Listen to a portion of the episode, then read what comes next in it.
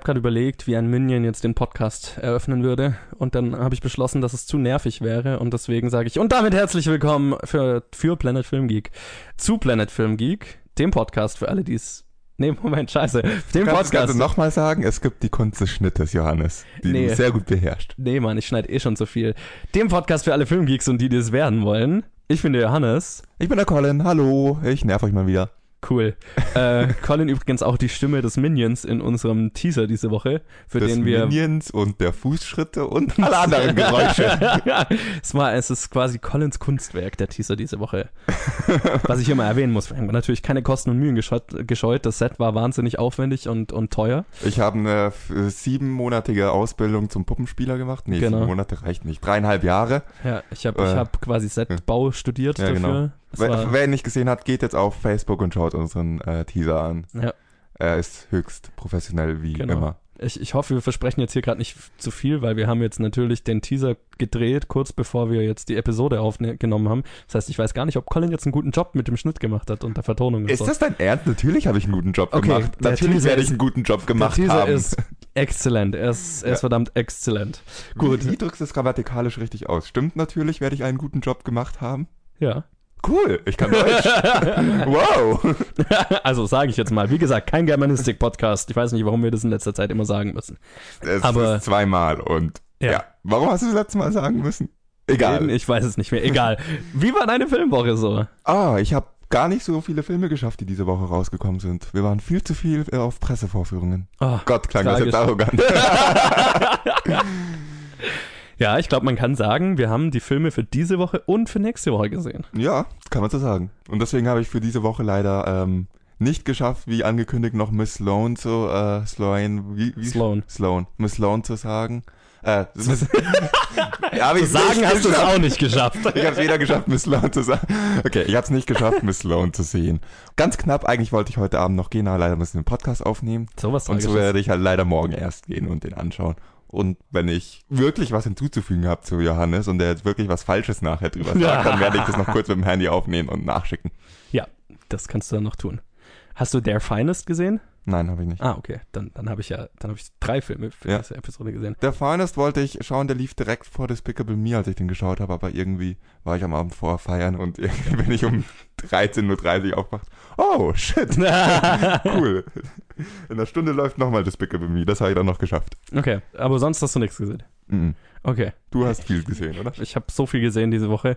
Ähm, ich werde jetzt auch gar nicht Streber. groß drüber reden, aber ich meine, also ich habe natürlich drei Filme für diese Episode gesehen. Ähm, Angeber. dann habe ich die zwei Filme für nächste Woche gesehen, also Spider-Man Homecoming und Gifted habe ich schon geschaut.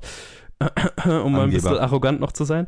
Und ja, dann habe ich eine verdammt großartige neue Serie auf Netflix gesehen und fand die so geil, dass ich sie in einem Zug quasi durchgeschaut habe, nämlich Glow. Eine Serie über das erste Frauenwrestling, also in, in den 70ern, glaube ich. Ich kenne mich nicht sonderlich mit Wrestling oder mit Frauenwrestling aus. Ziemlich großartige Serie. Auch, glaube ich, wenn man Wrestling nicht mag oder nicht kennt und so weiter. Ziemlich geil. Ja, und dann habe ich noch einige Filme gesehen, nämlich zum Beispiel The Lego Batman Movie habe ich nochmal gesehen. Dann eine geile Dokumentation, die heißt Nobody Speak, Trials of the Free Press, sehr interessante Doku. Dann habe ich mir den James Bond Film A View to a Kill angeschaut, weil ich ihn noch egal stehen hatte, noch nicht gesehen hatte. Dann haben wir ja eine schöne Challenge gehabt, die so ein, so ein Oldschool-Musical war diese Woche. Und nachdem ich den gesehen hatte, hatte ich irgendwie Bock auf Oldschool Hollywood Musicals. Und dann habe ich mir Gentlemen Prefer Blondes anges angeschaut. Ein ziemlicher Klassiker mit Marilyn Monroe, auch ein Musical, ähm, den ich noch nicht gesehen hatte. Und dann halt noch die ganzen Filme im Kino. Ich war fünfmal im Kino diese Woche. Holy fuck. Streber. Ich war nur dreimal im Kino. Und dann gab es noch einen Trailer, über den ich noch kurz reden wollte. Ich hoffe, du hast ihn nicht gesehen. Welchen? Den äh, Geostorm. Okay, du hast ihn nicht gesehen. Nein, ich- Was ich gut finde, weil dann kann ich kurz. Das ist ein neuer Disaster-Film. Nicht von Roland Emmerich, aber von einem Freund von ihm, der irgendwie sonst immer mit ihm geschrieben hat. Es schaut aus wie Day After Tomorrow meets 2012 Es, mit anderen Worten, es ist ein Desasterfilm. es ist ein Desasterfilm, es schaut aus wie ein klassischer Roland Emmerich-Film und es handelt davon, dass in der Zukunft das Wetter über, über Satelliten kontrolliert wird und dann hat einer dieser Satelliten irgendwie eine Fehlfunktion und dann spielt das gesamte Wetter auf der ganzen Welt verrückt. Also eigentlich 2012, aber halt diesmal verursacht durch einen Satellit und nicht durch was Natürliches. Und nicht durch Klimaerwärmung Ja. wie Day After Tomorrow. Wa- Was haben die immer mit Wetter? Weil, geil, weil Tornados geil sind. Und der Film Film sah so, so unfassbar schlecht aus, aber so unfassbar gut. Soll ich ihn mal kurz anschauen, dann haben wir eine Reaktion. Okay, ja, dafür will ich sogar kurz die Aufnahme unterbrechen. Oh nein, yes. nein, nein, nein, yes. nein. Also meine primäre Reaktion war, what, what the fuck? Oh, Was? Ich werde ich ich gerade gesehen. Zwei riesige Eimer Popcorn dabei fressen und mein Gehirn am besten schon zu Hause lassen. Wann kommt der raus? Keine Ahnung, 2018. Ich nehme für diese Woche schon mal Urlaub. Ganz früh oh, angemeldet. Ich, du, darfst den, darfst den Film sogar überspringen von mir aus. Gut, jetzt ist der Film mir plötzlich wieder wurscht. Gerade hatte ich ein bisschen Angst vor ihm. Gut, aber jetzt haben wir dem Film schon viel zu viel Zeit gegeben. Ja ich wollte eigentlich nur noch, bevor wir jetzt mit den nicht vorhandenen News loslegen, eine Sache erwähnen, nämlich. Lass mich raten. Äh, ein Spiel mit Trönen startet? das war so schlecht. Ich muss erst überlegen, was du überhaupt meinst. ja, Game of Thrones startet diese Woche. Und das heißt, die nächsten, ich glaube, sieben Episoden ist die Staffel oder acht, die nächsten sieben oder acht Wochen mache ich jede Woche ein kleines Game of Thrones Episoden-Review. Ob ihr es wollt oder nicht, ob Colin das will oder nicht, ich muss es tun. Spoilerfrei, dann ist Natürlich spoilerfrei. Aber ich bin wahnsinnig aufgeregt auf die Staffel, das wollte ich nur mal kurz erwähnen. Das wundert hier keinen. Gut.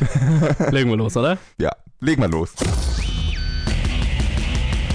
Gut, wir könnten jetzt die News machen. Da gibt's aber ein kleines Problem. Es gibt quasi keine News. Weil du zu faul warst, sie im Internet rauszusuchen, oder? Und ja, ich habe sogar sehr viel Zeit damit verbracht. Und ich habe dann auch die deutschen Seiten durchgeschaut.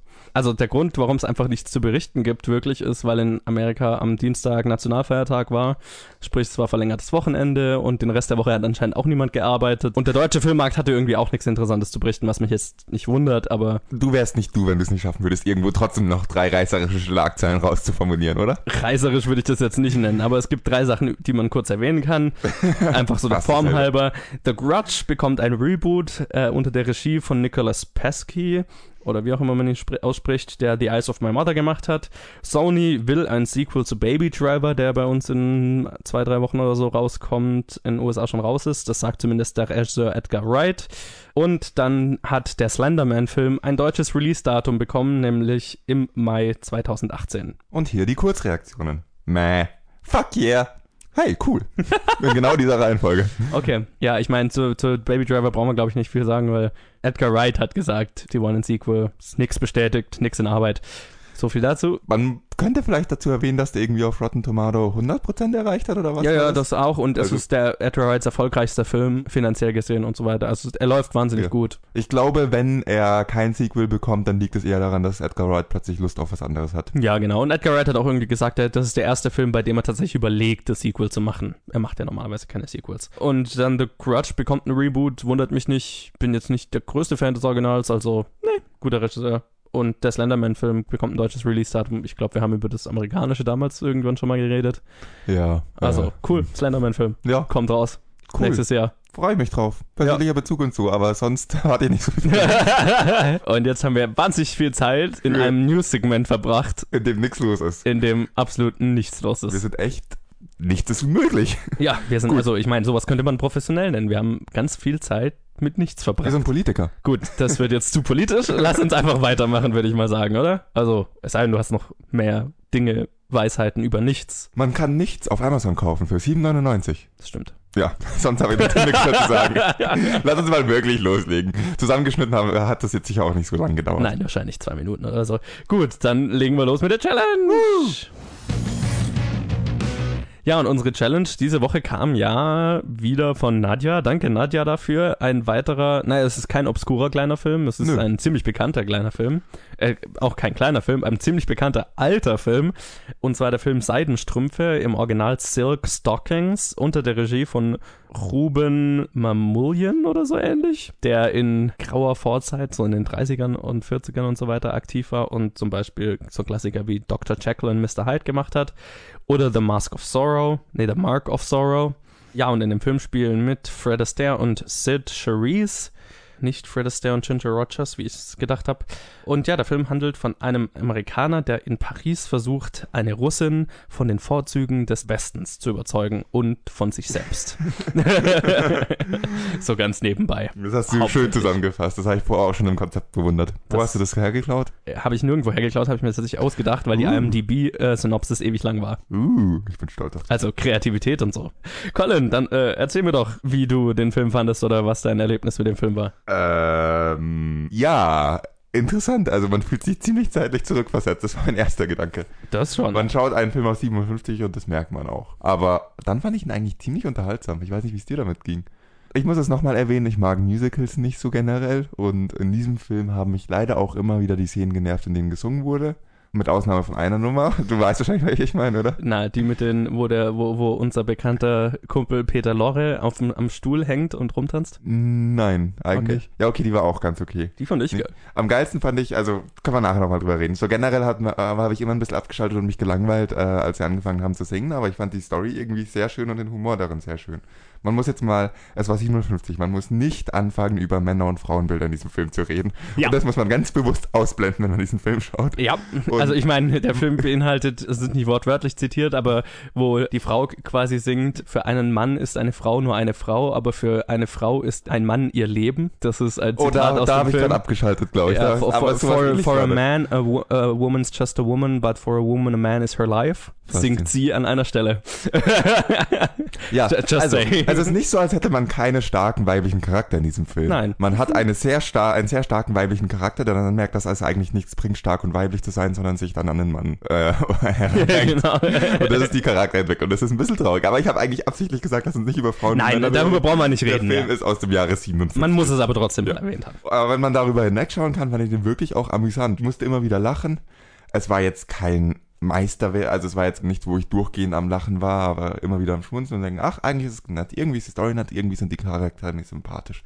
Und so war es ein schön anzuschauender Film, manchmal ein bisschen langatmig, der ist ja auch fast zwei Stunden lang. Und das ist für Ja, Film stimmt, aus- der war relativ lange. und vor allem für einen Film aus dieser Zeit, das hat, äh, hat man auch gemerkt, meiner Meinung nach. Am Ende hat sich's irgendwie ziemlich gezogen und hatte für mich so ein bisschen das Herr der Ringe-Syndrom von fünf Enden, die, also ja. nicht fünf unterschiedliche Ende, aber das Ende endet und endet vor sich hin und endet und zehn Minuten später ist man immer noch am Ende und es endet weiter vor sich hin. Beziehungsweise es macht irgendwie lauter neue Geschichten Ja, auf, ja. die dann plötzlich, die dann ziemlich schnell erzählt werden. So. Du hast du deinen Film, du hast deinen Plot und dann hast du noch drei kurze Plots hinten dran. Ja.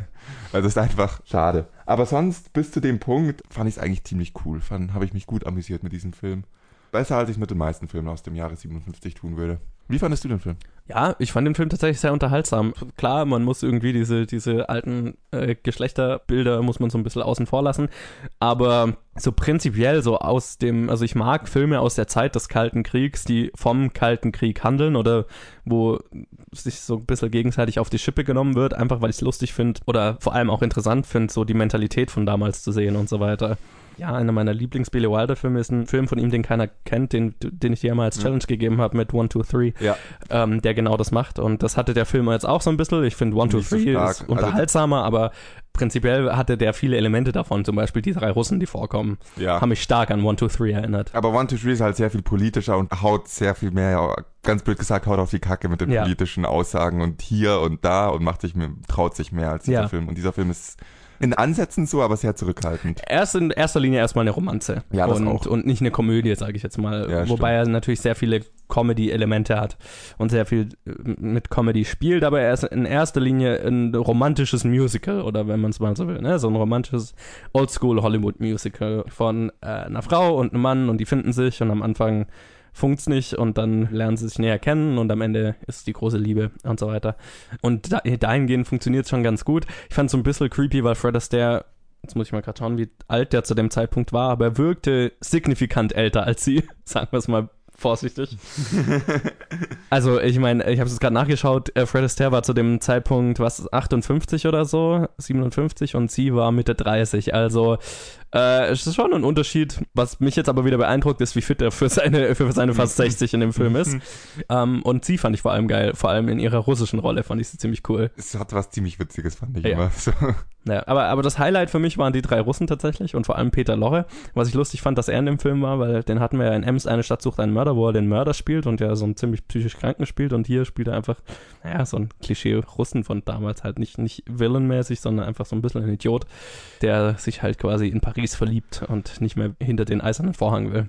Und äh, eben, da gibt es so eine geile Musical-Nummer, wo er dann so besoffen an zwischen Tisch und einem Stuhl hängt und die ganze Zeit rumtanzt, obwohl die Musik eigentlich schon vorbei ist. Solche Szenen hat das halt äh, sehr viele und die fand ich ziemlich geil. So Oldschool Hollywood Musical, groß, aber irgendwie lustig und, und das hat für mich funktioniert. Er hat sich für mich stellenweise ziemlich gezogen, Mhm. so vor allem gegen Ende, wo es dann halt, ne, du weißt, am Ende kommen sie zusammen, aber es macht ganz schöne Umwege, um dahin zu kommen, die aber am Ende ziemlich zügig erzählt werden, weil davor viel Zeit mit anderen Dingen verbracht wird. Was mich jetzt interessieren würde, wäre die genaue Kilometeranzahl von den Umwegen.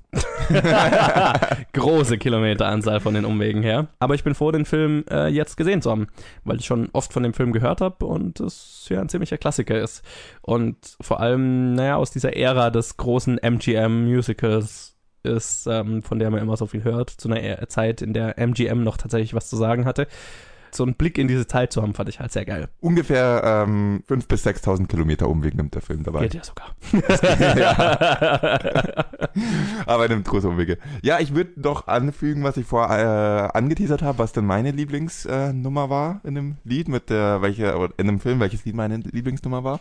Wenn der Produzent mit dieser Peggy, wie? Peggy irgendwas, auf jeden Fall singen die beiden über den technischen Fortschritt des Kinos und dass die Zuschauer nicht mehr an Stories interessiert sind, sondern Mhm. nur noch darüber, Oh ja. nur noch Oh. darüber, was äh, man braucht immer Scope und dann braucht man Stereosonic äh, Technicolor. Stereo, ja, Technicolor Stereophonic Sound und in, immer wenn sie Immer wenn sie singen äh, Stereophonic Sound, dann kommt so ein richtig schlecht draufgehauener Equalizer, Ja.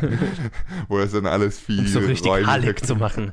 Und dann singen sie wieder relativ normal weiter. Das fand ich irgendwie extrem cool und äh, ziemlich zeitlos, die Nummer, ehrlich gesagt. Wenn Ja, man die stimmt. einzelnen Begriffe ersetzt. Ich meine, keine Ahnung, damals war so, war das halt so, also das ist ja heute immer noch so. Du, Ja. Die Leute wollen das Kino mit dem besten, der besten technischen Ausstattung, mit dem besten 3D, mit dem besten Ja. Dolby Atmos Sound und so weiter. Also du könntest auch, hätte auch damals bei Avatar hätten sie auch plötzlich anfangen können zu singen. Scheißegal, äh, was für eine Story wir haben. Hauptsache, wir haben das geilste 3D, das die Leute jemals gesehen haben, sozusagen. Ja, es, es halt, damals war es halt nicht 3D, sondern einfach Farbe und Genau, Farbe und geiler. Sound. Das war, fand ich irgendwie cool. Ja, Das war eine sehr unterhaltsame Nummer. Die ganze Szene fand ich ziemlich aus dem Kontext gerissen, also die hat Total. so nicht in diesen Film gepasst. Also das wollte ich auch gerade sagen, ja. dass ich das, dass ich damit absolut kein Problem hatte. Ich fand's halt lustig, aber ich habe mich dann schon gefragt, okay, so als Zuschauer von damals, was macht es da? Aber okay, äh, ich ver- verstehe den Gag, aber es hat sich, Ja. also es war la lang ausgetreten dafür und hat irgendwie nichts mit dem Film zu tun gehabt, was aber mehrere der Gesangsszenen hatten, fand Ja. ich. Und das ist ja das, was ich bei La La Land damals gesagt habe, was ich an La La Land so gut fand, dass äh, die Gesangsnummern in La La Land größtenteils den Plot einfach vorangebracht haben. Was man hier ich, nicht sagen vor, kann. ich hätte vor mit jemandem wetten sollen, ob du beim Review von diesem Film irgendwann La La Land Aber erwähnst. natürlich, Ja. ich hatte Bock, La La Land nochmal anzuschauen, ich hatte nur keine Zeit dafür. Tja. Aber ich habe ja dann äh, Gentlemen Prefer Blondes angeschaut. Was ich lustig finde, weil ich gerade gesehen habe, dass der Film sogar vier Jahre vor Silk Stockings rauskam. Und äh, ich jetzt gerade so die, die zwei Filme in meinem Kopf so ein bisschen vermischt habe die ganze Zeit. Weil Gentlemen Prefer Blondes hat diese klassische Marilyn Monroe Nummer Diamonds are a girl's best friend. So, das habe ich jetzt gerade irgendwie die ganze Zeit in meinem Kopf so ein bisschen vermischt. Aber gut, vielleicht hätte ich die nicht direkt hintereinander Nee. anschauen sollen. Wahrscheinlich nicht. Wenn man dich in einem Jahr fragt, was war der eine Film und was war der andere, kannst du sie wahrscheinlich nicht mehr auseinanderhalten. Ah, ein bisschen wahrscheinlich Ja. schon. Die Thematiken sind dann doch sehr unterschiedlich. Aber gut. Nee, aber alles in allem äh, sehr unterhaltsam und ich mag es, Filme aus der Zeit anzuschauen. Ich liebe es, weil das alles so dieses glamouröse Hollywood von damals ist, hat irgendwie was Merkwürdiges, aber auch was sehr, sehr Cooles einfach, finde ich. Ich, ich möchte mich bei Nadja bedanken. Vielen Dank, dass du uns mal wieder äh, mit Challenges beehrt hast, auch wenn die nicht ansatzweise so weird ist. Das muss man noch dazu sagen. Dieser Film ist überhaupt nicht weird. Was ist los mit dir, Das war ja Nadja? fast schon langweilig. Das war echt, das hat Nein, mich enttäuscht. Das hat mich wirklich enttäuscht. Ich hatte wieder einen total absurden, abgedrehten Film mit irgendwie Pflanzen erwartet, die noch nichts zu Abend gegessen haben oder was auch immer das war. Ich kann mich an die Story kaum noch erinnern. ich hatte wieder irgendwas schön abgedrehtes erwartet und es war einfach so, ja, es war ein netter Film, es war gut, aber dieser Film war zu normal. Oh. Wir haben ja noch eine von ihr, also. Ja, Ja, ja, da bin ich mal gespannt, wie normal oder wie abgedreht das ist. Das kommt sicher auch irgendwann. aber Und wir haben ja ach so viele. ja, falls du das jetzt äh, so verstanden hast, hast du uns wieder mehr und äh, komischere Challenges geben sollst. Genau so war es gemeint. Colin hat eindeutig nicht den groß genugen Weirdness-Faktor in letzter Zeit. Ja, die Challenges sind alle so normal geworden. äh, Schneid das raus, schneid das raus. Was mich äh, zu dem Punkt bringt, wo wir uns äh, aussuchen, was wir für nächste Woche schauen. Dann würde ich jetzt mal auf die Liste schauen, was am weirdesten klingt und den nehmen. Okay, also wir, wir haben jetzt geschaut. Wir wissen jetzt nicht, ob der Film weird ist, aber es ist auf jeden Fall ein israelischer Film. Israel hatten wir noch nicht, glaube ich. Israel hatten wir auf jeden Fall noch nicht, also wäre es auf jeden Fall was, was man machen kann. Und so rein von der Beschreibung klingt es wie Prisoners aus Israel sozusagen. Und der Film kommt von Steffi und ist Big Bad Wolves übrigens, falls ich das noch nicht erwähnt habe, was ich noch nicht erwähnt habe. Übrigens, du hast es noch nicht erwähnt. Cool. Genau, den werden wir schauen. Und ich werde ihn auf Hebräisch schauen. Ich auch. das ist der erste Film, den ich auf Hebräisch schaue. Ja, same here. Gut, dann hoffen wir mal, dass er wird ist. Dann hätten wir das nämlich abgehakt und können wieder normale Filme schauen. du wolltest es so. Ja, also danke, danke Film. Steffi für die, für die Challenge. Ich bin mal sehr gespannt. Israel hatten wir noch nicht abgehakt. Cool. Wir sollten mal öfters so nach Ländern gehen und die suchen, aus denen wir noch keinen einzigen Film gesehen haben. Stimmt. Gebt uns internationale Challenges. Ich möchte von euch als Challenge einen mongolischen Film und einen Film aus, was sagen wir da? Aus Kongo. Ich bin gespannt, was, ob irgendwer da auch mit so einer Challenge kommt. Aber wenn ihr das könnt, dann Ich, ich frage mich, ob diese Länder, ob es Filme aus diesen Ländern gibt, aber okay. ja, deswegen habe ich die beiden Länder genommen. Okay, cool. äh, jetzt habe ich den Witz vermasselt. Schön. Gut, wenn ihr welche findet, hey! Gut, aber jetzt würde ich mal sagen, machen wir weiter, oder? Ja. Dann kommen wir noch mal zum eigentlichen Teil dieser, dieser Heute extrem langsam. wir, sind- wir, die Aufnahme ist extrem langsam, aber ich glaube, was wir bisher aufgenommen haben, ist noch gar nicht so lang, Nee. weil wir irgendwie uns die ganze Zeit verquatschen Mhm. und Pausen machen und so weiter. Gut, aber jetzt machen wir keine Pause mehr, jetzt äh, stramm durch. Ja, das, das Ding ist nur, dass ich halt drei von den drei Filmen gesehen habe und du einen. Das heißt, ich muss jetzt zwei alleine reviewen. Das heißt, das werde ich wieder kürzer halten. Aber okay. Ja, Mai, das ist bei den Filmen, glaube ich, auch okay. Ja. Also, Gut, äh, also die drei Filme, die wir gesehen haben, sind einmal Ich einfach unverbesserlich drei, den machen wir als letztes. Dann habe ich noch gesehen Ihre beste Stunde und die Erfindung der Wahrheit. Und ich fange jetzt mal mit Ihre beste Stunde an. Der ist im Original Their Finest. Wie heißt er denn? Der Verehrer. Eric, Eric Lam. Hören Sie das auch? 200 Frauen auf den billigen Plätzen schwören gerade, dass sie ihrem Sohn niemals einen Schwächlingsnamen wie Eric geben. Er braucht einen Heldennamen. John? Öde. Johnny. Er muss es zurückschaffen. Verwundet. Eine Gefahr. Eine Rettung. Pass bloß auf, Johnny, das ist ein Scharfschütze. Ja. Rettet seinem Kommandeur das Leben. Rettet einen Kameraden. Er rettet den Hund. Aber das hat er nicht. Im echten Leben hat er das nicht. Film, Mrs. Cole. Das echte Leben, aber ohne die langweiligen Stellen. Unter der Regie von Lone Scherfig, die davor The Riot Club und An Education gemacht hat. Ja, und der Film ist mit Gemma Arterton, Bill Nye, Sam Cleflin, Jack Houston und Jake Lacey. Was lustig ist, weil Jake Lacey ist auch in dem anderen Film, den ich gleich noch besprechen werde, Die Erfindung der Wahrheit. Der war diese Woche in zwei Filmen, die rauskamen. Was ich immer wieder lustig finde, wenn das passiert. Ja, und der Film handelt von einer ehemaligen Sekretärin während dem Zweiten Weltkrieg, die in London als Drehbuchautorin für britische Propagandafilme arbeitet oder arbeitet, also da reinrutscht sozusagen. Ja, und ich äh, habe mich ziemlich auf den Film gefreut, weil ich den Trailer ziemlich geil fand, die Thematik ziemlich geil fand. Also allein die Zeit ist halt cool und dann ist es natürlich irgendwie ein Filmthema während dem Zweiten Weltkrieg, sah irgendwie lustig aus. Hat ein bisschen gewirkt wie eine Komödie und der Film war nicht so wirklich eine Komödie. Beziehungsweise ich fand, der Film hat gar nicht so richtig gewusst, was er überhaupt ist weil er war stellenweise lustig, er war stellenweise dramatisch, er war stellenweise eine ziemlich klischeehafte Romanze, sage ich mal. Und das war auch so irgendwie ein Problem, ein größeres Problem, das ich mit dem Film hatte, dass der Film halt irgendwie ganz nett war, aber am Ende sich so ein bisschen angefühlt hat wie ein relativ zusammengestöpselter Fernsehfilm, sage ich jetzt mal. Weiß ich nicht, ob das dran lag, dass die BBC den mitproduziert hat. Das klingt jetzt ein bisschen böse. Die BBC macht sehr viel gute Sachen. Aber dieses Level hat der Film für mich nie überschritten. Es hat sich immer halt so wie ein Sat1 Filmfilm angefühlt, leider. Und das lag eben auch dran, weil es eben so ein bisschen unzusammenhängend war und so ein bisschen sehr unklar vom Ton her. Sehr unklar, ob es jetzt eine Komödie ist, ob es ein Drama ist, ob es eine Romanze ist und es irgendwie alles. Und dann hat der Film auch noch irgendwie so Elemente gehabt, die, die, die einfach sehr merkwürdig waren, wie zum Beispiel, dass einer der Hauptcharakter an irgendeinem Punkt sehr, sehr random plötzlich stirbt, auf sehr, sehr lächerliche Art und Weise. Und das Ganze wird im Film halt sehr, sehr dramatisch umgesetzt und es sehr, soll sehr traurig sein und sehr dramatisch, aber ich habe ich habe nicht gelacht, ich lache nicht. Also ich versuche mir das dann immer zu verkneifen, aber ich hatte so kurz den Impuls einfach, weil es so ein bisschen lächerlich war. So ein bisschen random. Ich will nicht spoilern, wer und was, aber es ist so, die sind im Krieg, aber er stirbt nicht durch irgendwas im Krieg, sondern einfach, weil ihm was auf den Kopf fällt, so, ne? Und halt so sehr unmotiviert. Und also solche Momente hatte der Film irgendwie und das hat den so ein bisschen kaputt gemacht für mich. Was den Film für mich anschaubar gemacht hat und, und unterhaltsam gemacht hat, stellenweise waren die Performances, also die Schauspieler sind halt wahnsinnig geil. Gemma Arterton als, als die Hauptdarstellerin fand ich ziemlich großartig, macht einen super Job, ist ein sehr sympathischer Charakter, man ist mit ihr auf jeden Fall emotional die ganze Zeit dabei. Äh, man wünscht ihr, dass sie dass sie es schafft, in dieser Männerdomäne, in die sie da reinrutscht, zu äh, voranzukommen und freut sich mit, über, mit ihr über Gewinn und ist mit ihr, wenn es Ver Verluste gibt und so. Und auch Bernay spielt einen verdammt großartigen alten Schauspieler, also so ein Schauspieler, der im Briten vor dem Krieg wahnsinnig große Stelle, Stellung hatte. Leute erkennen ihn auf der Straße, aber er ist halt jetzt so ein bisschen, na, er kriegt halt keine Rollen mehr, weil er alt ist. Und rutscht da halt so ein bisschen rein. Und naja, es ist halt so, dieses Thema ist halt, sie und er bekommen eine, eine Chance, also er bekommt eine zweite Chance und sie bekommt eine Chance, einfach weil die ganzen jungen Männer, die normalerweise ihre, die Posten hätten, sind halt alle im Krieg. Und das ist so die, die Chance, die die beiden haben, sich quasi zu beweisen. Und ähm, das ist schon, das ist schon cool. Aber wird halt dadurch so ein bisschen immer kaputt gemacht, dass, dass der Film einfach sehr unklar erzählt ist. Und das, das fand ich sehr schade. Und da, dadurch war ich leider nie wirklich im Film drin. Es ist halt so ein Film, den schaust du und der ist vielleicht ganz nett, während du ihn schaust, aber du weißt hinterher nicht mehr wirklich, was alles passiert ist. Und es ist so ein bisschen forgettable, ist das Wort, das mir dazu einfällt. Ich weiß nur gerade die deutsche Übersetzung nicht. Äh, Laut Leo, ich bin ja immer hier am Tippen, während du mhm. Reviews machst und äh, bin up to date, was du sagst. Forgettable heißt leicht zu vergessen. Danke dafür.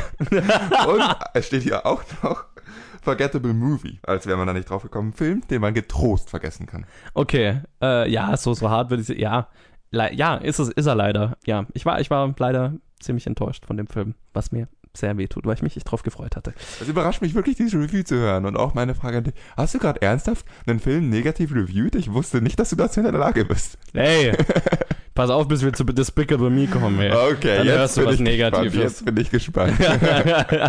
Aber ich war so voll schockiert. Was? Johannes und Negativität? Oh mein Gott. Bist du krank? Geht's dir gut? Tja, okay, gut. Dann war es anscheinend aber nicht so schlimm, dass ich äh, diesen Film verschlafen habe. Wortwörtlich. Ja. Ja, nee, leider, leider, leider. Ja, okay, gut. Nicht. Dann bin ich fast froh drum. Ja, er war halt einfach sehr unzusammenhängend. Gut, aber jetzt zurück zur Positivität. Lass uns über, also lass mich über die Erfindung der Wahrheit auf Englisch Miss Sloan reden. Unter der Regie von John Madden, der Shakespeare in Love gemacht hat und Best Exotic Marigold Hotel.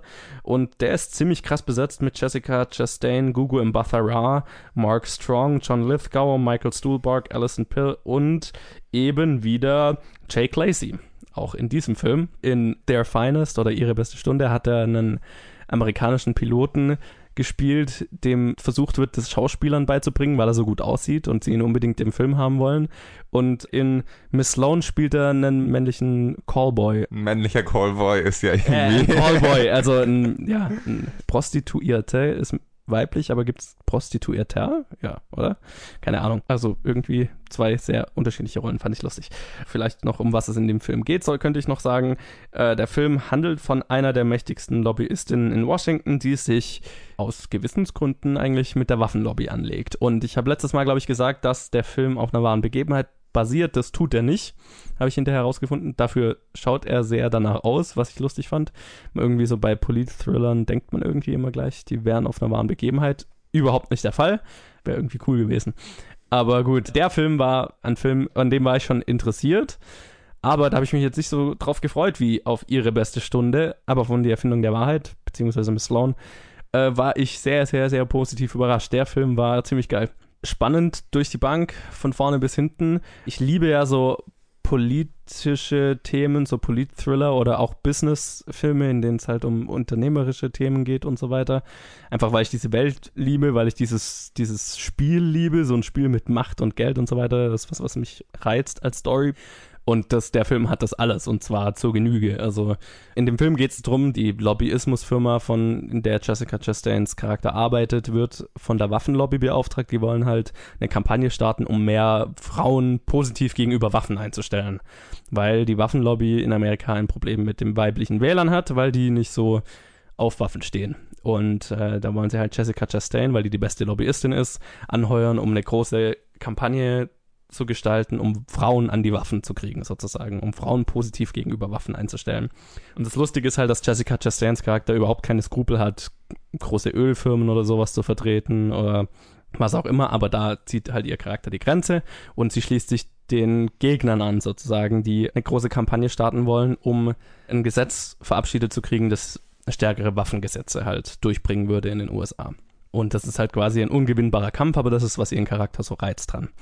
Die Ausgangslage ist klar, wir brauchen so und so viele Senatoren, die wir auf unsere Seite bringen müssen, damit genug Stimmen zusammen sind, um dieses Gesetz zu verabschieden. Und dann geht's halt drum, wie schafft man das? Und ja, ihr Charakter ist halt eine Genie, was Marketing angeht, was Strategien angeht, was Manipulation angeht.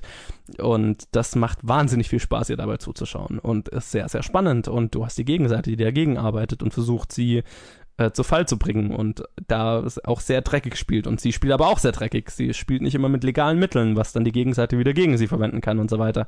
Und das ist super spannend alles ich war keine Sekunde aus dem Film draußen. Der Film hat so ein, finde ich, ein bisschen äh, das Problem, dass der Autor, glaube ich, geglaubt hat, er wäre Aaron Sorkin. Und der Film tendiert dazu, manchmal so Aaron Sorkin-Dialoge zu machen, ohne dass es jetzt so gut ist wie ein Aaron Sorkin-Dialog. Und dadurch wirkt es manchmal gestellt. Und manchmal hat man so das Gefühl, okay, da hat der Autor sich jetzt ein bisschen arg wichtig gefühlt, also diesen Dialog geschrieben hat, aber er ist nicht so geil, wie es jetzt in Social Network wäre oder so weiter. Das waren so die einzigen Momente, wo ich mir manchmal, wo es mich manchmal aus dem Film rausgerissen hat, weil der Film ist halt sehr dialoglastig und wenn es dann halt diese Stellen gab, wo man sich gedacht hat, okay, jetzt übertreibt das aber mit, mit dem Dialog, so geil ist er jetzt nicht. Ansonsten war der Film rundum geil, von vorne bis hinten. Ich, äh, vor allem das Ende, das Ende ist geil. Es ist einfach, ich finde es spannend, solchen Genies in diesem Bereich bei, bei der Arbeit so zu sehen. Und das, also das ist, was diesen Film ausmacht, weil Jessica Chastains Charakter ist ein Genie, ist eine wahnsinnig kaputte Person mit einem wahnsinnig kaputten Leben und das macht sie halt so interessant, weil sie hat halt eine Sache, die sie gut kann. Der Rest ihres Lebens ist eigentlich ziemlich fucked up. Und das ist auch so der, der Konflikt, den sie in dem Film hat. Und das ist geil zu sehen. Also es ist halt, ja, es ist ein sehr interessantes menschliches Drama vor einem Hintergrund, der aktueller nicht sein könnte und der dadurch spannender nicht sein könnte. Der Film tendiert natürlich dazu, so ein bisschen Propaganda gegen die Waffenlobby zu sein. Das heißt, wenn man jetzt vielleicht politisch gesehen aus der anderen Richtung kommt, dann ist es wahrscheinlich nicht der Film für einen. Aber weil es halt jetzt meiner politischen Richtung eher entspricht, war es natürlich umso geiler. Also unbedingt anschauen. Dann freue ich mich drauf, dass ich den besseren dieser Filme noch anschauen werde. Ja. freue mich drauf, den zu sehen. So, aber dann würde ich sagen, wir machen mit dem Film weiter, den wir beide gesehen haben, oder? Ja. Damit ich hier mal nicht die ganze Arbeit machen muss die ganze Zeit. Ich finde es angenehm so. Ich habe in der Zeit nämlich endlich mal ein Schlusszitat vorbereitet. Super, ich muss noch eine Bad Movie Synopsis schreiben. Wie komme ich denn dazu, wenn ich die ganze Zeit labern muss? Ja, hör auf die ganze Zeit zu reden. Gut wir reden über Ich einfach unverbesserlich 3, Despicable Me 3, unter der Regie von Pierre Coffin, der die ersten zwei Ich einfach unverbesserlich gemacht hat und auch den Minions-Film und Kyle Balder, der auch den Minions-Film mitgemacht hat. Und der Film ist mit den Stimmen von Steve Carell, Kristen Wiig, Trey Parker und Miranda Cosgrove und vielen, vielen mehr. Und wovon der Film genau handelt, kann ich dir nicht sagen. Äh, ich weiß nur, Gru hat einen Bruder und irgendwo rennen die Minions auch noch rum. Ja, ich muss ganz ehrlich gestehen, ich habe das, das letzte Drittel des Films habe ich, glaube ich, geschlafen.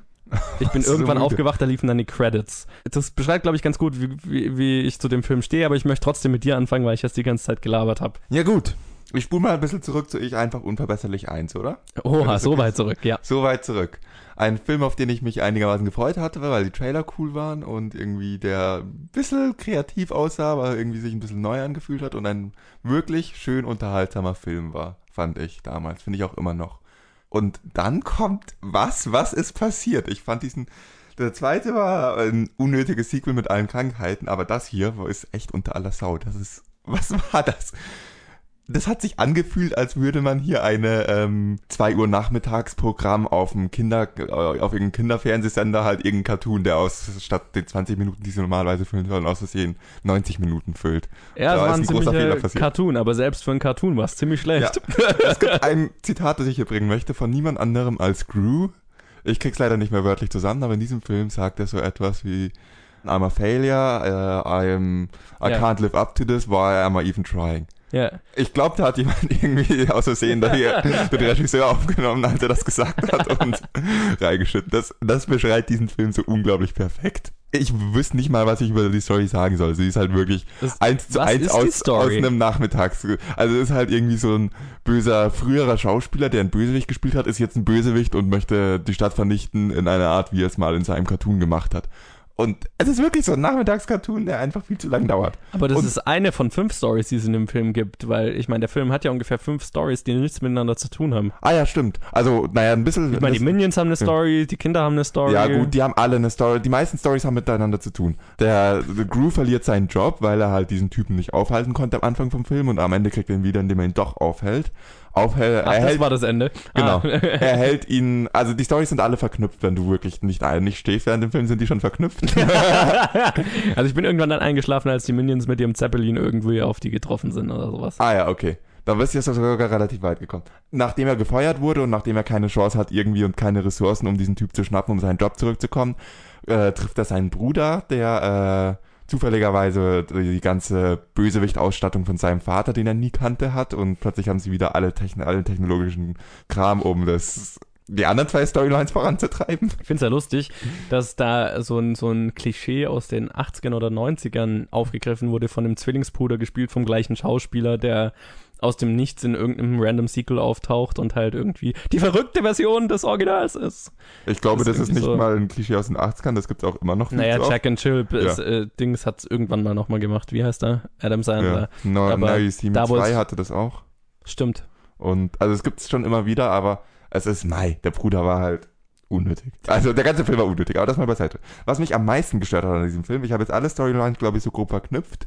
Ah ja, die Kinder hatten Nein, auch das, noch kind, so. das eine Kind sucht ein Einhorn. Ja, okay. Das, Das ist, gibt's auch noch, das, das random irgendwo Ist, rumrennt. das ist das Running, das ist, Einhorn ist ja irgendwie ein Running Gag, der inzwischen ziemlich unlustig ist in diesem Film. Deswegen würde ich das entschuldigen.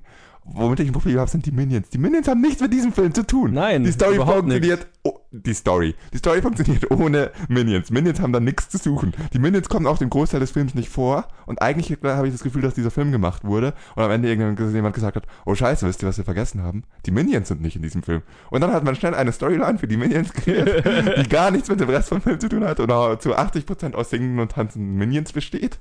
Und die dann irgendwie eine Musical-Minions-Nummer, die so grauenhaft und so nervig war, dass sie diesen, den Rest des Films, den ich gerade ziemlich schlecht dargestellt habe, plötzlich gut wirken ließ. Die Musical-Nummer äh, war ziemlich, ziemlich fucking furchtbar. Ja. Äh, Es gab ein paar Einstellungen, die, die ich cool fand. Also ich fand es cool, als sie dann äh, so schnipsend und zwingend in das Gefängnis reingelaufen sind. Das die Gefängnisszene war gut. Das war das einzig Ja. Gute an diesem ganzen Film. Das einzig Gute. Nee, ich habe nochmal gelacht. Äh, ich glaube, du hast wahrscheinlich geschlafen. Am Ende, wenn der Bösewicht versucht, die Stadt zu zerstören und alles funktioniert und nach Plan aufgeht, sagt er, I love it when a plan comes together. Und da musste ich ziemlich laut lachen. Aber das war A-Team, oder? Genau, A-Team. Und da musste ich ziemlich laut lachen. Aber das war das einzige Mal. Dieser Schön. Film ist langweilig und grauenhaft und einfach nur unnötig. Es war allem eins, er ist langweilig. ihr habt schon ein unnötiges Sequel gemacht. Ihr habt einen guten Film und ihr habt das obligatorische, unnötige, schlechte Sequel dazu. Und dann habt ihr eh noch diesen Minions-gelben Scheiß. Warum muss, muss dann nochmal ein unnötigeres, noch schlechteres Sequel hin? Damit zerstört man alles. Ich mochte diesen Film mal. Ich mochte die Minions. Ich fand die Minions mal lustig. Und jetzt habe ich nur noch Hass dagegen, wenn ich sie sehe. Warum muss man alles aus allen so lange Geld rausquetschen, dass jeder, bis, bis es einfach nur noch scheiße ist? Weil Geld. Ja, Also aber ich meine, finanziell macht das absolut Sinn, den Film zu machen und der, wenn wir nachher über das Boxoffice reden, hat es sich definitiv gelohnt, den zu machen, aber er komm halt- schon, der Künstler in dir. Komm, denk mal nicht immer nur ans Geld. Komm mal an irgendwie. Ne, Das so- sind zwei Seiten von mir, natürlich. Der Künstler, in, äh, der Künstler in mir hätte nicht mal den ersten gemacht, aber Ach doch, der erste war cool. der erste war auch ein- das plus noch ein paar originelle Ideen. Also Ja, genau, und die machen es halt aus. Die machen ein Ja. paar originelle Ideen. gut war der trotzdem. Also, Doch, der erste fand war ziemlich, nicht. der erste fand, den fand ich ziemlich gut. also, Damals schien auch die Idee mit den Minions noch originell und das will was heißen. Ja, die waren mal witzig, das stimmt. Die waren im ersten echt lustig. Aber da war, aber ich meine, was die Minions halt ur- ursprünglich mal lustig gemacht hat, waren halt nicht, dass die klein waren, klein und süß und die irgendwelche komischen Geräusche von sich gegeben haben, sondern das Lustige an den Minions war ja, naja, sie heißen Minions, sie sind ja eigentlich böse, aber sie sind halt süß. Und deswegen ist es lustig. Vor allem, wenn sie dann mit Raketenwerfer durch die Gegend schießen. Also Ja. das, der erste hatte schon ziemlich coole Szenen und auch die Ja. So in einem Kinderanimationsfilm einen Bösewicht als Protagonisten, den man mal, den man liebt, äh, zu haben, fand ich auch nett. Ja, das war jetzt Idee. auch nicht scheiße. Also es war wirklich der erste. diese, diese Grundidee ist ja, hat ja was Originelles, sage ich Ja. mal. Aber in diesem Film sind die Minions halt nur noch dazu da, komische Geräusche zu machen und, und zu Gru ist kein. Böser mehr, und sondern ein der standardmäßige ist es. Der einzige Charakter, der wirklich eine, eine halbwegs ansprechende emotionale Story hat, ist das kleine Mädel, das ein Einhorn sucht. Nee, das hat auch keine. Naja, aber de dem habe ich wenigstens gewünscht, dass sie, dass sie ihr Einhorn findet. Ich weiß nicht mal, also ich hatte wahnsinnig viele Kinder in meiner Vorstellung. Die haben auch definitiv gelacht an Stellen. Und klar, als Kind findet man, das ist, ist bunt. Leute fallen irgendwo hin, kleine Minions reden komisch und furzen. Ist alles lustig, aber ich weiß jetzt nicht, ob die Kinder in meiner Vorstellung ihn so geil fanden, wie jetzt, wie sie jetzt andere Filme vielleicht gefunden hätten. Aber ich garantiere dir, der wird lang in den Top 5 bleiben. Er ist auch ziemlich gut angekommen bei mir und ich hatte kaum Kinder in der Vorstellung. Also natürlich die obligatorischen Kinder in so einer Vorstellung, aber es Ja. waren re- hauptsächlich Erwachsene und die fanden Okay. es alle ziemlich witzig. Ja gut, als Erwachsener verstehe ich halt überhaupt nicht, wie, das, wie man das Ja, lustig finden kann. Also da, da habe ich da, also als Kind, klar, das ist ein Cartoon, das ist Tom und Jerry, ist es. Naja, ich möchte das Ganze mal noch ein bisschen in Relation setzen. Wir haben sehr viel schlimmere Filme schon gesehen und auch in letzter Zeit. Aber ich Also- würde lieber Transformers Also anschauen ich, als den ich nochmal. schaue mir lieber fünfmal den an am Stück als einmal Transformers, muss ich ehrlich dazu sagen. Transformers hat wenigstens Roboter, die sich auf die Birne hauen. Ne? Ja, gut, Der Film hat überhaupt nichts, was mir gefallen hätte. Es war einfach Ja. nur öde. das stimmt, aber ich fand es trotzdem bei Weitem besser als viele der letzten Filme. Und aber was nicht viel heißt, weil das Level, das es erreichen musste, um einer der besseren Filme der letzten Zeit zu werden, ist eigentlich ziemlich weit unten und eigentlich rechtfertigt nicht, das einen besseren Film zu nennen. Es ist, er ist weniger schlecht als manche andere Filme, meiner Okay. Meinung nach. Also Ich habe wirklich selten den Fall, dass ich im Kino sitze und mir denke, warum, schau, warum tue ich mir das gerade an? Im Gegensatz Okay. zu dir habe ich das ja wirklich selten, weil ich selbst aus einem schlechten Film immer noch was lernen kann. Aber bei dem Film habe ich mir wirklich gedacht, was mache ich hier? Ich habe Okay. ich hab keinen Grund hier zu sein. Johannes, ich bremse dich jetzt mal, weil es fängt echt an, sich zu wiederholen. Ja, Und wir machen weiter mit dem Podcast, weil ich glaube, inzwischen hat jeder verstanden, dass wir diesen Film scheiße fanden ja, und nicht weiterempfehlen. nein. Auch nicht für. Animationsfilme-Fans und eigentlich auch nicht für Kinder, weil da Nein. zeigt Na, den doch, bessere also- Filme. Ganz ehrlich, wenn, wenn euch die Kinder zu Hause auf die Nerven gehen, jetzt sind jetzt irgendwann Ferien, ne? Also wenn man will, die Kinder sind zu Hause, die nerven, man will, dass die Klappe halten, für zwei Stunden einfach beschäftigt sind, deckt sie in den Film. Das ist auf jeden Fall nicht die falsche Entscheidung. Einspruch, euer Ehren, setzt sich vor den Fernseher und zeigt ihnen einen Pixar-Film. Besser. so, jetzt haben wir uns genug über den aufgeregt, oder? Das sagt sich doch gerade schon. Lass uns weitermachen. Ja, Also, ich habe es gerade gesagt, da musst du sich nochmal drüber aufregen. Wir haben es verstanden, Johannes. gut. Ja, weißt du, was das Traurige ist? Wir müssen jetzt gleich weiter drüber reden, weil wir jetzt das Box-Office machen und Können äh, wir schnell abhaken. Wir sagen, ich einfach unverbesserlich hat 7,6 Millionen Euro eingenommen. Fertig. Jetzt rede über die andere und mach das gerne länger. Aber damit haben wir diesen Film abgehakt. ja, nee, wir müssen schon, also so ein paar Sachen sollten wir dazu sagen. Also, womit wir erstmal anfangen können, wir haben ein Unentschieden diese Woche von unseren Vorhersagen her. Obwohl ich gewürfelt habe und Johannes eine logische Versage getätigt hat und ich einfach gewürfelt habe, was so landet. Naja gut, zwei von den drei hast, zwei von den drei, die wir beide richtig haben, hast du ja nicht gewürfelt. Ja, stimmt. Ich habe die anderen gewürfelt. Ja, also da hattest du schon eine ganz gute Chance. So ist es nicht. Die Top 5 schaut nämlich wie folgt diese Woche aus. Auf Platz 1 haben wir natürlich Ich einfach unverbesserlich 3, wie Colin gerade gesagt hat, mit 7,6 Millionen. Ein gigantischer Start. Einer der besten Starts dieses Jahr. Kann man nicht schönreden. Das ist wahnsinnig gut. Hab auch gelesen, er stellt alle bisherigen Filme des Franchise in den Schatten Mhm. mit dem Start. Also bester Start des Franchises überhaupt. Wird einer der besten Kinostarts des Jahres sein. Auch Ende des Jahres noch. Auf Platz 2 haben wir dann Transformers in seiner dritten Woche mit 1,3 Millionen. Fällt von 3,35 Millionen. Also das ist schon ein ganz guter Fall, wie er es auch verdient hat. Auf Platz 3 haben wir dann einen, den ich überhaupt nicht kommen habe sehen. Ich weiß nicht mal, ob ich ihn letzte Woche erwähnt habe, weil ich nicht gedacht hätte, dass er in so vielen Kinos läuft. Der äh, Das Pubertier. Das Pubertier. Ich habe überall diese nervigen Poster gesehen und hatte echt keine ich Lust habe drauf. überall diesen Trailer gesehen, der ist mir auf die Nerven gegangen. Den habe ich zum Glück nie gesehen. Irgendwas habe ich richtig gemacht. Ja, äh, also der hat 580.000 eingenommen. Äh, ich meine, der basiert auf irgendeinem ziemlich bekannten Buch anscheinend oder einem Jugendbuch oder was weiß ich. Also es ist eine Buchverfilmung oder sowas. Äh, cool. Hab nicht gesehen, keine Ahnung, hat mich jetzt überhaupt nicht gereizt. Auf Platz 4 haben wir dann in seiner siebten Woche, auch ziemlich krass, Fluch der Karibik 5 mit 520.000. Und äh, das Lustige ist, es ist tatsächlich passiert. Baywatch ist nicht nur nicht mehr auf dem dritten Platz, es ist sogar an Fluch der Karibik vorbeigefallen, nachdem Fluch der Karibik es wieder überholt hatte. Nämlich Baywatch ist auf Platz 5 in seiner sechsten Woche mit 480.000. Ja, ich meine, Baywatch und Fluch der Karibik haben die knappen 50% Abfälle, so ein bisschen mehr sogar. Die hatten 1,2 Millionen und 1,18 Millionen letzte Woche. Ja, jetzt muss ich mal kurz nochmal über Ich einfach unverbesserlich 3 reden.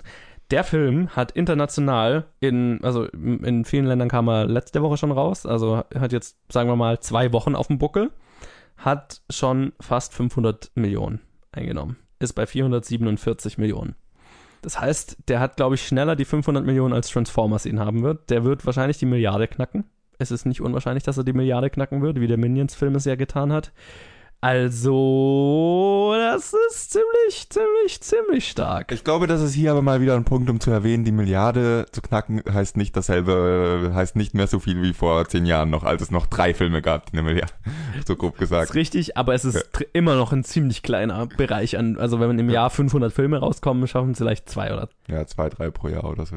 Kommt hin. Ja, und ich meine, das Geile, also das Krasse ist halt, diese, diese Animationsfilme, ne, die haben so ein Budget von 80 Millionen, das sind keine 100 Millionen Filme oder so. Das heißt, die, die sind so Gelddruckmaschinen. Was da an Merchandising noch umgesetzt wird, du wirst den zehnten Teil dieses Franchises noch zu sehen bekommen, bevor das ausläuft. Ich verspreche es dir. Wer, wer auch immer sich das Design der Minions ausgedacht hat, wer sich den Charakter der Minions ausgedacht hat, ich hoffe, der schwimmt in Millionen, weil das hat er verdient. Das ist ein Geniestreich. Die haben sich so in den, in den Zeitgeist eingebrannt, diese Viecher. Aber gut, also so viel zu den Box-Office-Zahlen diese Woche, würde ich mal sagen, oder? Ja, ich habe nicht viel hinzuzufügen. Dann schauen wir mal, was heute so rauskommt. Und, oha, was sehe ich da? Die haben wir beide schon gesehen. Sollen wir dann eigentlich sagen, dass wir uns drauf freuen oder nicht drauf freuen oder sollen wir es schon mal so kurz anteasern? Naja, wir können ja kurz anteasern, so, dass es zwei ziemlich gute Filme sind, die jetzt rauskommen, Ja, oder? das könnte man so behaupten. Nämlich die zwei Filme, die rauskommen, über die wir reden werden, sind zwei, also ein großer und ein kleinerer Film. Einmal ist es wieder ein neuer Superheldenfilm. Spider-Man Homecoming kommt raus unter der Regie von John Watts, der zuvor Cop Car gemacht hat. Was? Der ziemlich gut sein soll. Winziger Indie. Ja, ich habe noch nie davon gehört. Ja. Und der ist auch ziemlich cool besetzt mit Tom Holland, den man in, als Spider-Man ja schon in Civil War gesehen hat, und dann Michael Keaton als der Villain.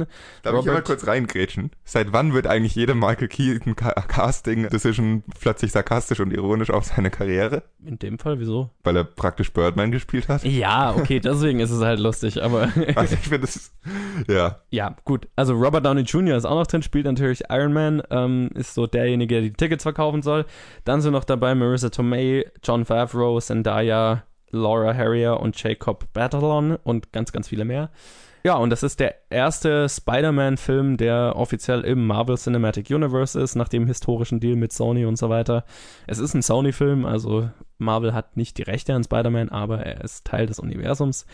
Und äh, ja, als ich, bevor ich da reingegangen bin, hatte ich mich jetzt nicht unbedingt gigantisch drauf gefreut, aber es sah vom Trailer her nach einem, ja, nach einem unterhaltsameren Spider-Man-Film aus, den ich noch so noch nicht gesehen hatte. Ich sag mal so viel, ne? Ich hatte mich drauf gefreut auf den Film, habe ich auch glaube ich schon gesagt gehabt und ich wurde nicht enttäuscht. Man kann auch noch so viel spoilern, es ist aber nicht der beste Film, der nächste Woche rauskommt, finde ich. Uh, da würde ich dir sogar zustimmen. Nämlich, es kommt auch noch raus, Begabt, die Gleichung eines Lebens ist der beschissene deutsche Titel. Auf Englisch heißt er einfach nur Gifted. Ist jetzt auch nicht der großartigste Titel überhaupt, aber äh, klingt noch ein bisschen besser. Und der ist unter der Regie, und jetzt wird es nämlich lustig, von Ja. Mark Webb, der The Amazing Spider-Man 1 und 2 gemacht hat. Und auch dafür einen sehr passenden Nachnamen hat. Richtig. ist eine sehr Spider-Man-lastige Woche nächste Woche. Ich weiß nicht, ob Fox irgendwie absichtlich den Film daraus gebracht hat. Wahrscheinlich nicht, aber lustig wär's. Weißt du, was noch witzig ist? Es spielt der Schauspieler von Captain America mit. Richtig, genau. Chris Evans spielt nämlich die Hauptrolle in dem Film. Das heißt, Gott, haben so alles Crossover und äh, ja, Dogs and Cats living together. Es ist äh, merkwürdig. Genau, also äh, Chris Evans, wie gesagt, die Hauptrolle. Dann spielen noch mit McKenna Grace, Lindsay Duncan, Jenny Slate und Octavia Spencer.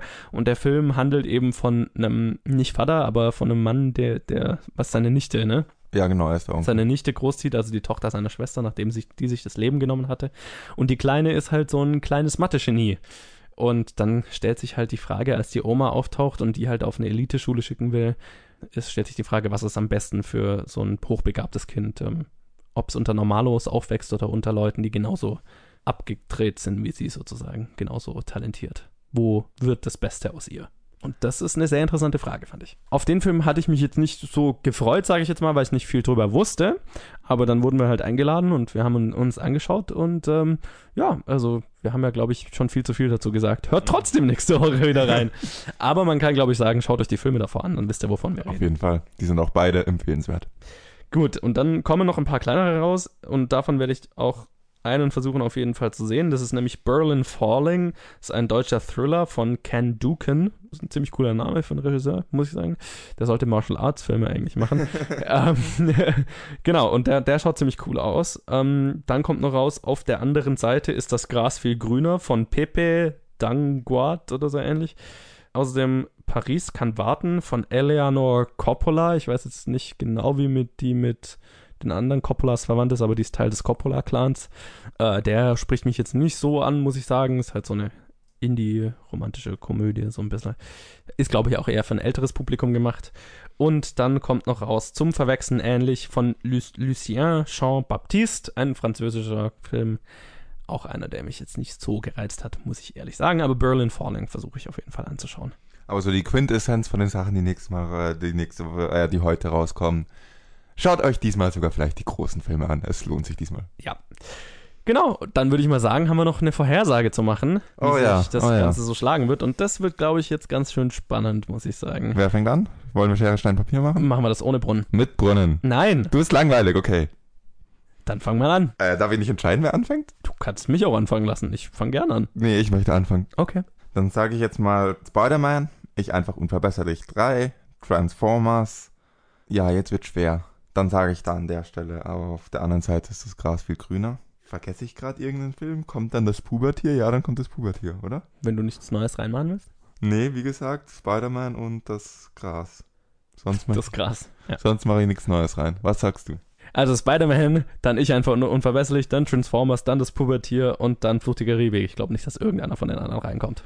Okay, dann, ist ein, dann werden wir sehen. Gut. Dann hast du nur noch eine Sache, in der du verlieren möchtest, oder? Ich sollte aufhören, solche Sachen ankündigen, weil dann haut's mich aber auf die Fresse. Also für die, die es nicht wissen, ähm, wir machen die Bad Movie Synopsis und diesmal erkläre ich die Regeln, weil Johannes noch keine Synopsis geschrieben hat. Ich habe sie schon. oh, aber du hast die auch nicht vorbereitet, du hast die währenddessen geschrieben. ist richtig. Johannes wird mir einen Film zusammenfassen, wie er es üblicherweise tut, ziemlich schlecht und ich muss drauf kommen, welcher es ist und darf ja nein Fragen stellen dafür. Ja.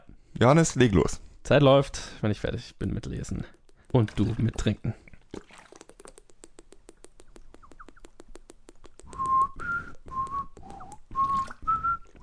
Ein junger Mann versucht einem neuen Freund bei einem Projekt zu helfen, das für die beiden gar nicht so einfach ist. Nochmal die Synopsis. Ein junger Mann versucht einem neuen Freund bei einem Projekt zu helfen, das für die beiden gar nicht so einfach ist. Ich hänge an Let Me In, auch wenn es das nicht ist. Nein, das ist es nicht. Ja. Nochmal die Synopsis. Sorry, sorry. Ein junger Mann versucht einem neuen Freund bei einem Projekt zu helfen, das für die beiden gar nicht so einfach ist. The Social Network. Nein. Ähm, spielt in Amerika. Ja. Amerikanischer Film. Ja. Nach 2000 rausgekommen. Ja. Realverfilmung. Ja. Ähm, ähm, vor 2010 rausgekommen. Ja. Okay. Nochmal die Synopsis. Ein junger Mann versucht einem, einem neuen Freund bei einem Projekt zu helfen, das für die beiden gar nicht so einfach ist. Ist das Projekt legal? Ja. Spielt, ähm, ist eine Komödie? Ja. Tucker and Dale vs. Evil? Nein. Die würde ich jetzt nicht als junge Männer bezeichnen. Ja, stimmt. Okay, also unter 25. ja. Ich brauche die Synopsis immer wieder. Es tut mir leid. Ich Ein brauche junger eine. Mann versucht eine, äh, ein junger Mann versucht einem neuen Freund bei einem Projekt zu helfen, das für die beiden gar nicht so einfach ist. Ist der Freund menschlich? Ja. Verdammt. Einem neuen Freund. Äh, weiblich? Nein. Äh, ebenfalls männlich. Neu gewonnener Freund sozusagen. Ja. Hat er ihn. Ist es, hat das Projekt irgendwann irgendein wirtschaftliches Interesse? Nö. Okay, ich denke in die ganz falschen Richtung. Was sagt die Zeit? Hälfte. Es tut mir leid, ich brauche immer neue Clues. Ich brauche den jetzt nochmal. Die Synopsis. Ein junger Mann versucht einem neuen Freund bei einem Projekt zu helfen, das für die beiden gar nicht so einfach ist. Ist der neu gewonnene Freund auch jung? Ja. Selbst Alter ungefähr. Verdammt! Verdammt! es ist ziemlich fies. Äh, Tipp, also du hast zwei Richtungen, die du fragen solltest. Entweder neu gewonnener Freund oder warum ist es für die beiden nicht einfach? ja, das sind die beiden, die ich noch nicht gefragt habe, weil ich da keine sinnvollen Fragen zu habe. Okay. Aber danke dafür. Hat Hat irgendeiner von denen eine irgendeine Art von Behinderung? Nö, Okay. aber ja. das ist keine wirkliche Behinderung, Aber sie sind einfach komisch. könnte man sagen. Sind's Nerds? Ja, Das ist eine Komödie. Ja. Ähm, Jetzt könnte man drauf kommen. ich habe keine 15 Sekunden. Ich stehe auf dem Schlauch. Scheiße! Spielst du in Los Angeles? Nein, Okay. New York? nein, San Francisco? nö. Besitze ich diesen Film? Kenne ich diesen Film überhaupt? Du kennst ihn. Gott. Okay, keine Ahnung, sagt sie. Ich habe versagt. Tina, you fat lard, come get some dinner. Ah, fuck. fuck. Ich, Also ihr habt das jetzt nicht gerade gehört, aber es war eine Szene aus Napoleon Dynamite, die ich gerade Colin vorgespielt habe. ist es Napoleon Dynamite? ja! Gott. Gott, weißt du, was ich jetzt bereue? Dieser Film Was? ist irgendwie hatte ich den im Kopf so am Anfang, bevor ich angefangen habe zu fragen und dann bin ich so auf wirtschaftliche Projekte hinaus. Das habe Okay. ich voll vergessen, dass ich den mal im Kopf hatte. ah, ich habe irgendwie dann auch nicht mehr an, äh, an Pablo gedacht. Keine Ahnung. Ja, genau, Pablo Ja, und sein scheiße. Projekt äh, zum äh, Klassensprecher ernannt zu werden. Die war gut. Tina, come and get your dinner. Ja, äh, gut. Gratulation, Johannes. Dankeschön. Ich werde mich versuchen, drin zu sonnen. Gut, machen wir aber fertig hier. Wir hocken ja Jo. schon ewig in dieser Jo. Ja, und damit geht auch Episode 55, hey, Schnapszahl, zu Ende. Ich hoffe, ihr hattet wie immer Spaß und hört auch nächste Woche wieder rein, wenn wir über weitere Filme reden, was wir immer tun. Warum sage ich das? ähm, ja, ich hoffe, es hat euch gefallen. Wenn ja, dann lasst uns doch mal eine Bewertung und ein Review da, egal wo ihr uns hört. Also ein Like, eine 5-Sterne-Bewertung und so weiter. Und wenn ihr Kritik habt oder wenn ihr uns Challenges geben wollt und so weiter oder uns einfach sagen wollt, wie euer Tag gerade so ist, dann könnt ihr das auf Facebook tun oder auf Twitter, jeweils unter Planet Film Geek.